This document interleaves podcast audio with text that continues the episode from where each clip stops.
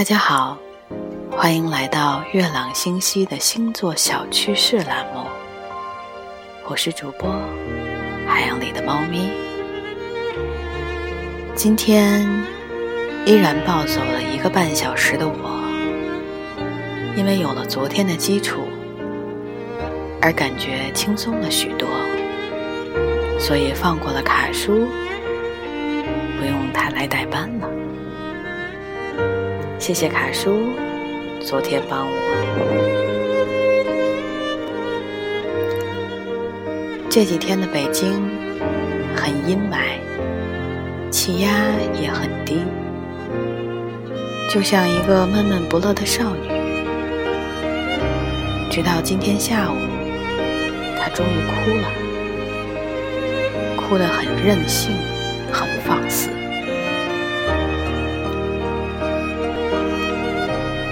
借着他的眼泪，也让我们来解读一下，在陆地上十二星座的我们，哭起来又会是什么样子呢？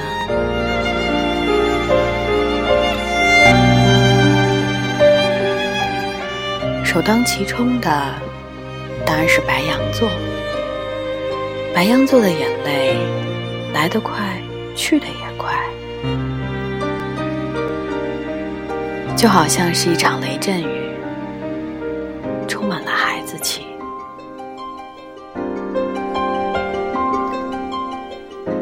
金牛座的眼泪只留在最需要的时候，这种感觉就好像是一场及时雨，恰到好处。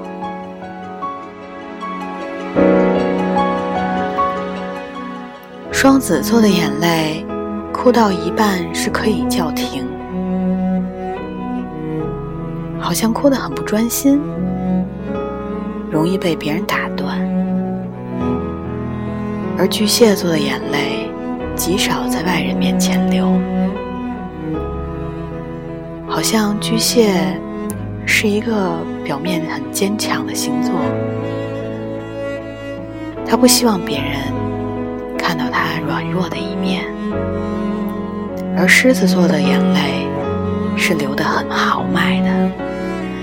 身为狮子座的我，很赞同这一点，因为狮子座哭就希望哭得轰轰烈烈、痛痛快快。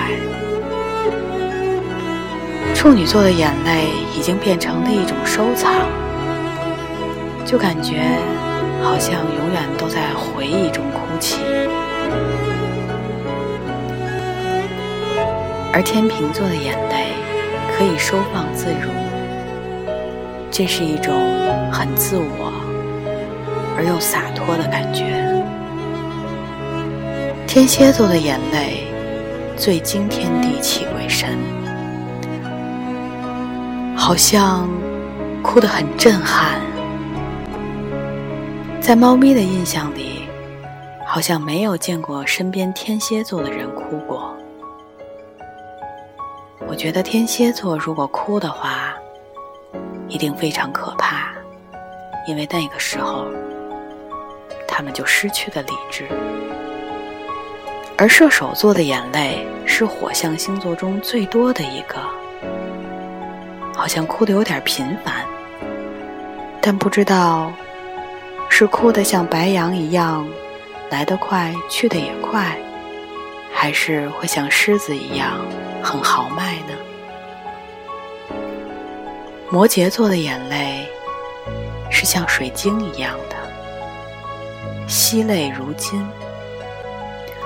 我觉得用这个词来形容摩羯座是再合适不过了。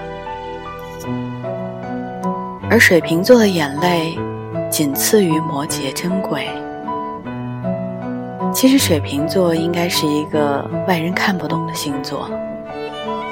那他哭起来，应该确实是外人也不懂的。而双鱼座的眼泪多到让人怀疑是大海的来源，这让猫咪想起了林黛玉。如果在那个年代也实行星座的话，那我觉得林黛玉一定是双鱼座的。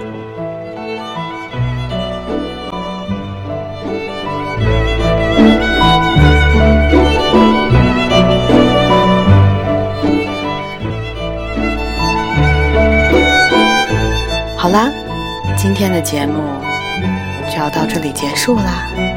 现在是北京时间二十三点五十七分，各位星座小朋友们。